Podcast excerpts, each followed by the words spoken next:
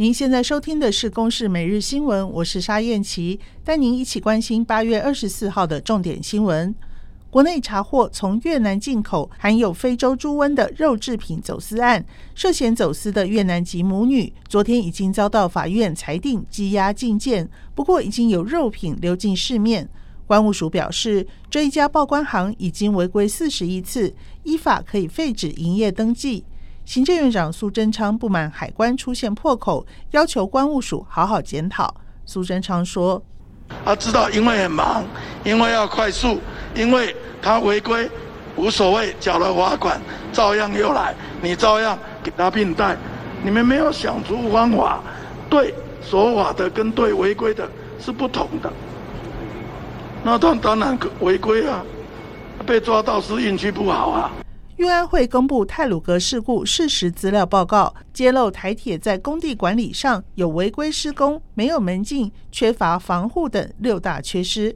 罹难的四十七位乘客当中，有三十个人是买站票，死亡率远高于有座位的乘客。所以，是不是要禁止买站票？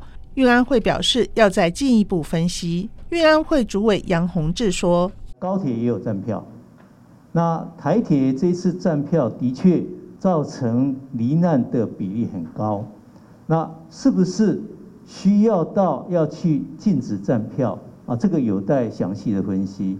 受到疫情和防疫政策冲击，餐饮业和零售业业绩持续衰退。经济部公布七月份餐饮业营业额为四百二十六亿元，年减百分之三十八点八，衰退幅度史上次高。预估八月的衰退幅度可能仍然会高达三成。七月份百货公司衰退百分之四十七点二，也是零售业衰退最多。美国食品药物管理局 FDA 二十三号核准辉瑞疫苗全面使用授权，这让辉瑞成为全球首支获得完全授权的新冠疫苗。美国总统拜登强调，打疫苗既安全又方便。美军也表示，将要求一百三十万名的现役军人强制施打疫苗。东京帕运今天晚上即将开幕，我国这次共有十名选手取得参赛资格。这次将会由田径国手杨川辉、刘雅婷共同担任掌旗官。杨川辉说：“希望这次帕运透过转播，可以让更多国人了解身心障碍运动。